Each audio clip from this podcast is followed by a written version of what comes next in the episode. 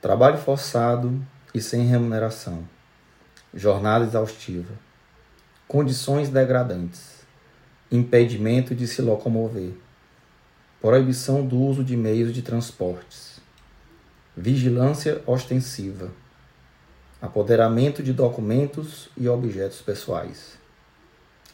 Conhece alguém que passou ou passa por alguma dessas situações? Então, essa pessoa está submetida a um trabalho análogo à escravidão. Denuncie.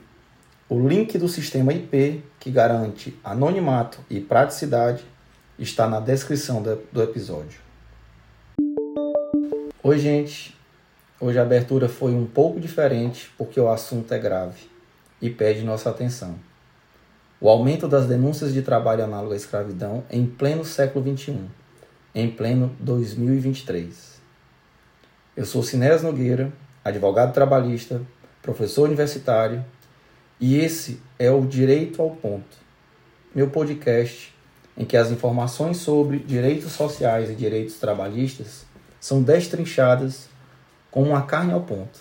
Seja bem-vindo a esse episódio. Segundo dados do Ministério Público do Trabalho, divulgados pelo portal UOL, 2022 foi o ano com mais denúncias de pessoas trabalhando em condições análogas à escravidão no Brasil, desde o ano de 2012.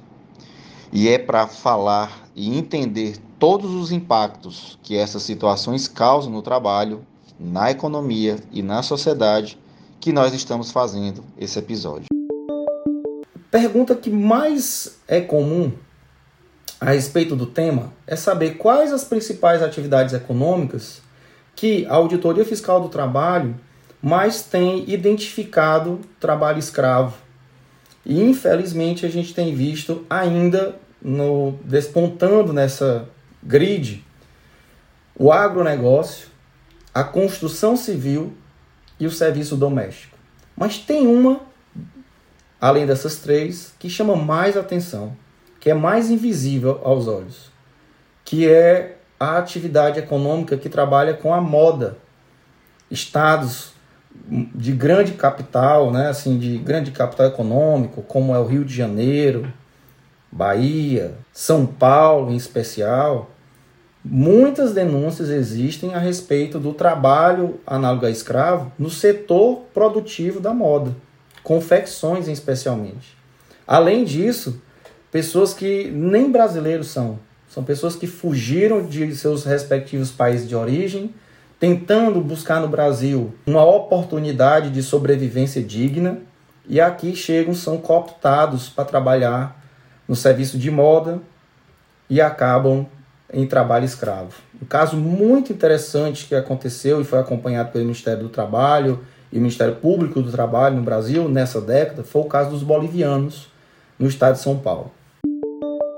Bom, depois que a Auditoria Fiscal do Trabalho consegue identificar e resgatar o trabalhador, fica sempre a pergunta: o que, que vai acontecer com o empregador, com o tomador do serviço?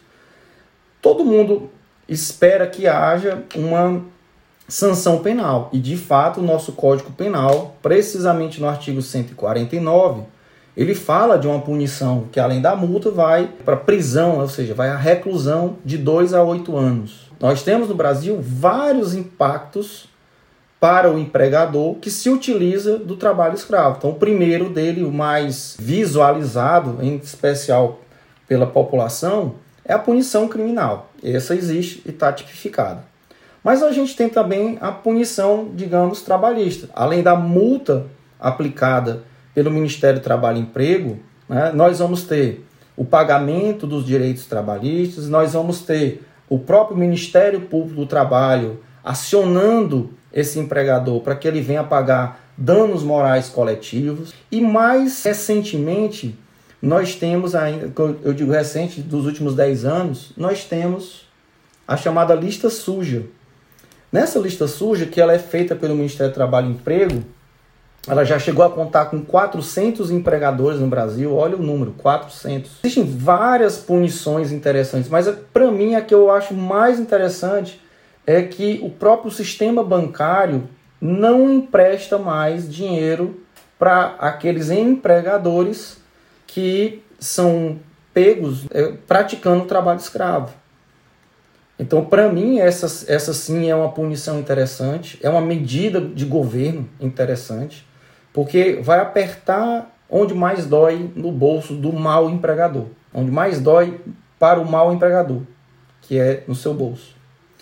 E agora, recentemente, nesses últimos três casos que tivemos no Brasil, agora nesse ano de 2023, nós tivemos algo interessantíssimo, algo que eu acredito ter sido importado de outros países, mas que calha bem aqui no Brasil, que é o boicote a produtos da empresa. As pessoas têm se reunido, reunido através de associações de consumidores, por exemplo, é, e estão dentro das redes sociais mostrando que certas empresas de alguns segmentos econômicos importantes como foram des descobertos em seus quadros trabalhadores em, em situação análoga à escravidão, essas associações estão incentivando que os consumidores não comprem, não usem serviços ou não comprem produtos dessas empresas. Eu entendo que essa forma de boicote, essa forma entre aspas de punição social, ela é tão importante quanto uma punição criminal. Ela é tão importante quanto uma punição de direito do trabalho. Ela é tão importante quanto o próprio sistema financeiro nacional ter se reunido e ter dito: olha, a gente não vai emprestar dinheiro para empregadores dessa maneira. Então, nós temos aí, para o empregador, diversas formas de, de punição. E quando há uma exploração de mão de obra infantil em condições como essa, que se a, se a condição análoga a escravo é terrível, jocosa, Imaginem uma criança em situação como essa. Imagine uma criança que ela está sendo obrigada a participar de uma, de uma produção pornográfica, em atividades ilícitas, como entorpecente, em atividades prejudiciais à sua saúde, à sua, à sua segurança, à sua educação, ao seu desenvolvimento moral e ético, sujeitando crianças na, nas mais ternas idades, uma escravidão por dívida, que é chamada escravidão moderna, uma servidão, um trabalho forçado. Quando há isso, os impactos são maiores, as consequências também são maiores e a punição também é maior. O Estado brasileiro, inclusive, é signatário de uma convenção da OIT que fala especificamente desse, dessa matéria, trata especificamente dessa matéria. A gente tem que pensar que a escravidão ela não tem nenhum lado bom. Não é bom para o empregador que utiliza, não é bom para o empregado, não é bom para a economia do país, não é bom para a economia local, não é bom para a sociedade de maneira em geral. O impacto negativo é tão grande que chega a afetar o fluxo econômico. Aliás, se você pensar bem, uma empresa que produz usando trabalho análogo à escravidão, ela não paga tributo, ela não paga imposto, ela não deposita a parte da previdência social, ela não paga hora extra, ou seja, ela está em uma condição ultra privilegiada se comparada for com a empresa rival, uma empresa concorrente, que paga tudo em dia ou que se esforça para tanto.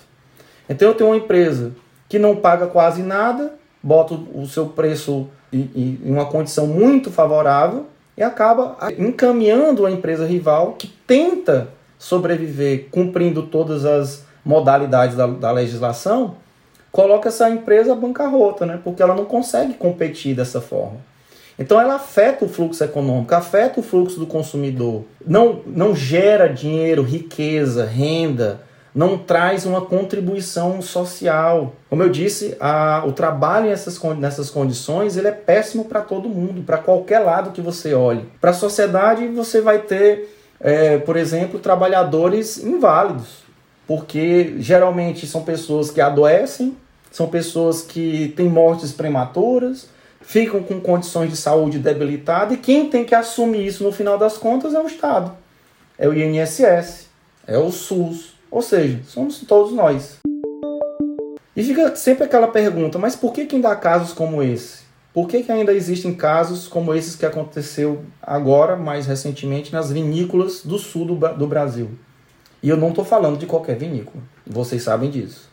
A gente está falando das vinícolas mais importantes, das maiores, das mais economicamente seguras, digamos assim, do Brasil, que movimenta uma quantidade gigante de dinheiro.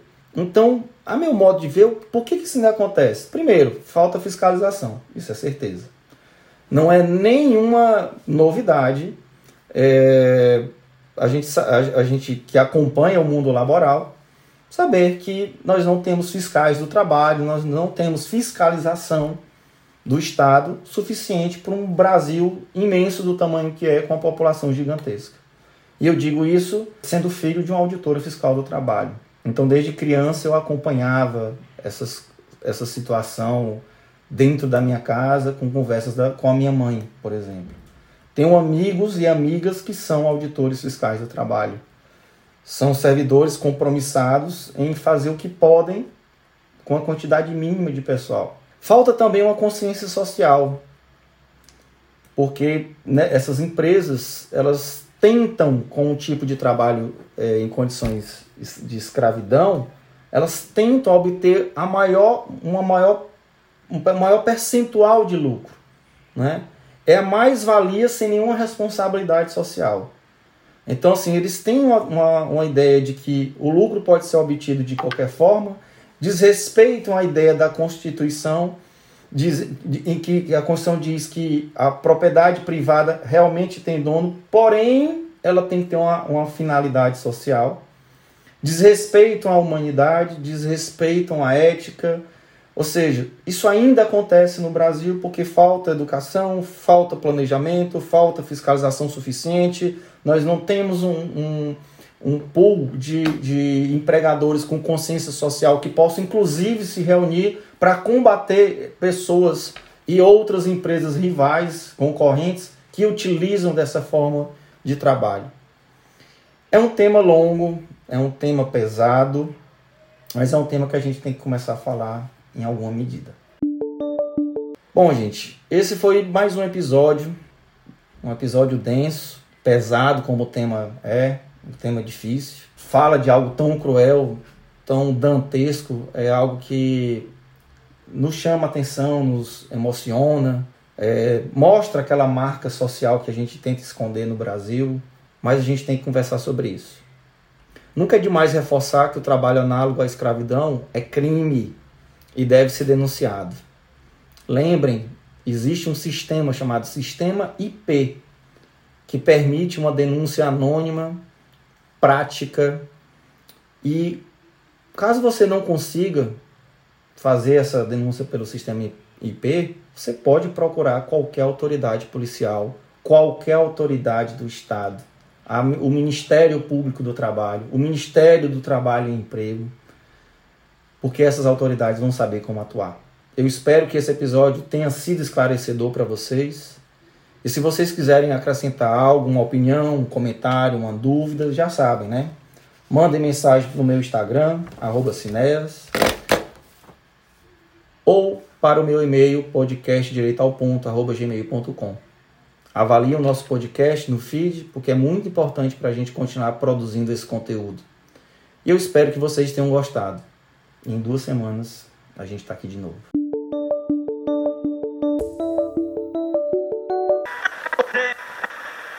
Lembrando que nós estamos nas principais plataformas de streaming. Segue o Direito ao Ponto no Spotify e avalia o nosso podcast. Adiciona no Apple Podcasts. Se inscreve no Amazon Music, curte no Deezer e faça parte da nossa comunidade no Orelo para não perder os episódios.